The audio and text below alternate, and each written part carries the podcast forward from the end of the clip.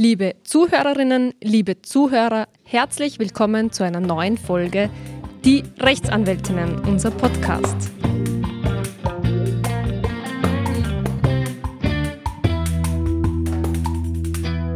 Ja, in meiner Praxis habe ich immer wieder mit dem Reiserecht zu tun.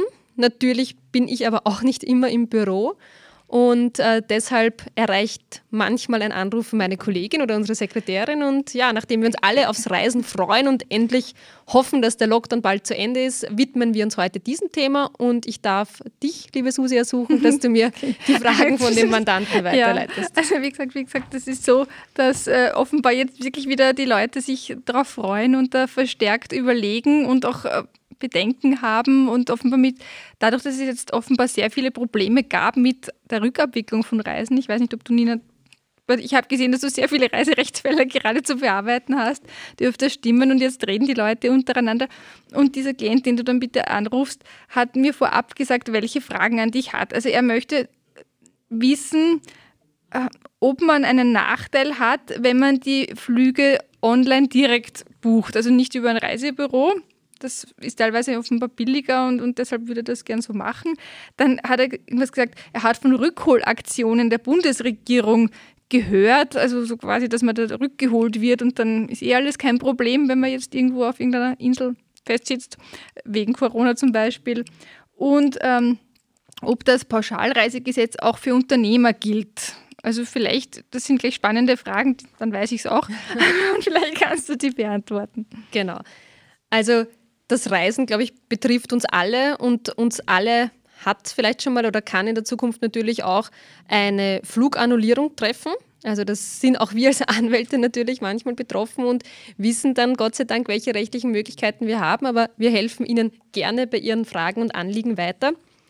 Und da ist es doch sehr interessant, da es jetzt seit äh, ja, mittlerweile schon fast, oder zumindest über zwei Jahre, das Pauschalreisegesetz gibt. Und es ist durchaus interessant zu wissen, was in diesem Gesetz drinnen steht und warum es doch manchmal sinnvoll sein kann, nicht direkt über die Fluglinie oder über die Fluggesellschaft zu buchen, sondern vielleicht doch in ein Reisebüro zu gehen oder zumindest mehrere Leistungen gleichzeitig zu buchen.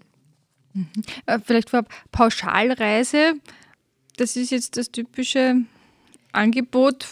Genau, also Fixpreis. Also ja, also Pauschalreise liegt immer schon dann vor, wenn eine Kombination von zumindest zwei verschiedenen Reiseleistungen gebucht wird. Also das kann jetzt zum Beispiel sein Hotel und Flug, kann aber auch sein Hotel und äh, eine Autovermiet, also ein gemietetes Auto für den Urlaub oder auch ähm, der Transport via Flugzeug und dann eine andere touristische Leistung wie ein fix gebuchter Tauchkurs.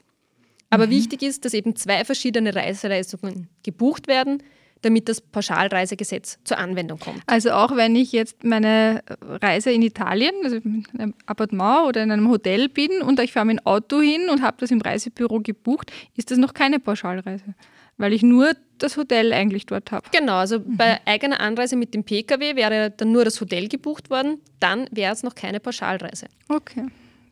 Und was sind jetzt die Vorteile, wenn es eine Pauschalreise ist? Sie haben eine zusätzliche Absicherung. Also gerade in dem Fall, es ist ja übers Internet schnell möglich, den Flug zu buchen.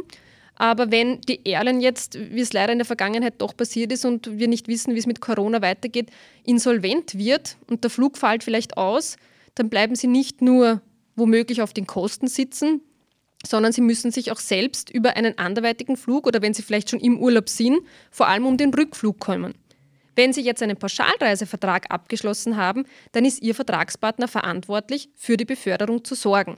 Also da müssen Sie sich nicht selbst drum kümmern, sondern Ihr Vertragspartner muss dafür sorgen, dass Sie aus dem Urlaubsort wieder zurückkommen. Das heißt, ich rufe vom Urlaub aus im Reisebüro an und die müssen sich um alles kümmern. Genau. Mhm. Also das ist doch ein erheblicher Vorteil und vor allem, wenn jetzt nur die Airline äh, insolvent geht, dann können Sie nur die Forderungen im Insolvenzverfahren anmelden und ob dann eine Quote übrig bleibt oder nicht, ja, dauert, mhm. dauert oft sehr lange. Und so müssen Sie aber, also im Pauschalreisefall muss eben für eine anderwertige Beförderung gesorgt werden. Okay. Da vielleicht gleich zu dem Fall, den wir jetzt äh, zuletzt oft hatten. Es war jemand gerade Anfang März noch auf Urlaub. Es kamen die Reisewarnungen, äh, der bevorstehende Lockdown in Österreich und Leute konnten nicht mehr heim, weil Flüge storniert wurden oder es hieß, man soll sofort nach Hause kommen, ein weiterer Aufenthalt ist, äh, wird keinemfalls empfohlen. Da hat die Bundesregierung dann einige Rückholaktionen gestartet. Und ich habe da jetzt wirklich von einigen schon gehört, dass man an die Bundesregierung dann 300 Euro zahlen musste.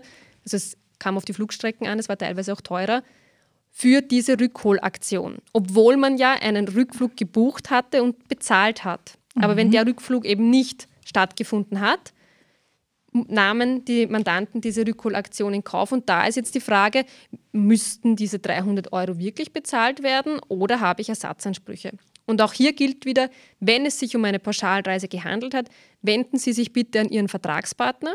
Derjenige war für die Rückholung verantwortlich und muss für die erforderlichen Rückholkosten, wenn er keine anderwertige Beförderung organisiert hat und sich nicht darum gekümmert hat, aufkommen.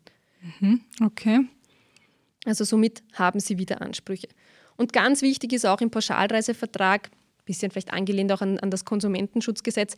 Es gibt einige Informationspflichten, also ich muss informiert werden, wer ist der Vertragspartner, welche Leistungen sind inkludiert, wie lange dauert die Reise, wie kann ich zahlen, welche Stornierungsmöglichkeiten habe ich, etc. Also es gibt wieder einige Pflichten, die den Vertragspartner treffen. Mhm. Und wenn ich jetzt eben zum Beispiel, also wenn wir würden einen Kanzleiausflug machen und wir fliegen auf die Malediven, weil die Kanzlei so gut geht, ähm, würde dann für uns das Pauschalreisegesetz auch gelten? Genau, also es ist nicht so, dass es generell nur für Konsumenten gilt. Es steht eben, es gilt für Reisende, aber es gibt eine Ausnahme, wonach Geschäftsreisen, die auf Grundlage eines Rahmensvertrages zwischen zwei Unternehmen organisiert werden, eben ausgeschlossen sind. Das heißt, wenn ausdrücklich darauf hingewiesen wird, dass es sich bei diesem Vertrag um eine Geschäftsreise handelt, dann liegt definitiv eine Ausnahme vor und das Pauschalreisegesetz kommt nicht zur Anwendung. Mhm. Aber wenn wir jetzt einfach im Reisebüro buchen und wir wollen ja eigentlich dort Urlaub, also zur Erholung, dann wird das auch für uns gelten. Genau. Super. Gut. Ja, also wie Sie sehen, der Schutz für Reisende ist durchaus höher, wenn es sich um eine Pauschalreise gehandelt hat. Also wenn Sie vorhaben, nicht nur wohin zu fliegen und dort einfach ja, selbst zu campen oder so, sondern wirklich auch ein Hotel fix zu buchen oder einen Mietwagen äh, zu nehmen, dann kann es wirklich Sinn machen, gleich vorab diese Leistungen als Pauschalreise zu buchen also man muss beide Leistungen entweder gleichzeitig buchen oder es muss sich um verbundene Reiseleistungen handeln. Ich glaube, um das jetzt genau detailliert zu erklären, das sprengt ein bisschen den genau. Podcast-Rahmen. Genau. Also im, im, Zweifelsfall sagt man am besten beim, im Reisebüro, sie wollen das als Pauschalreise und die sollen das draufschreiben.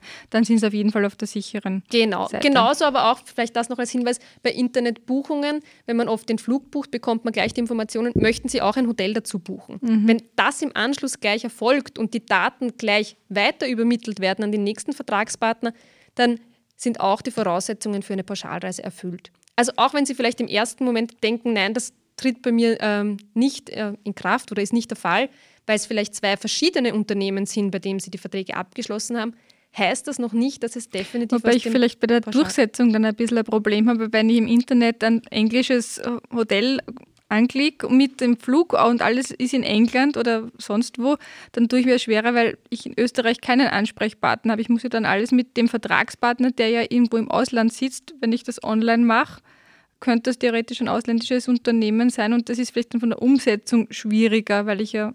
Natürlich, das kann schon sein. Ja. Also einfach bei der Durchsetzung.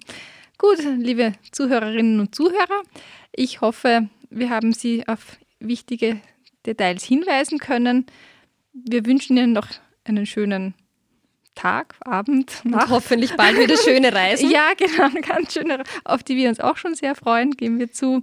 Und durchhalten. Genau. Durchhalten und gesund bleiben. Wiederhören. Wiederhören.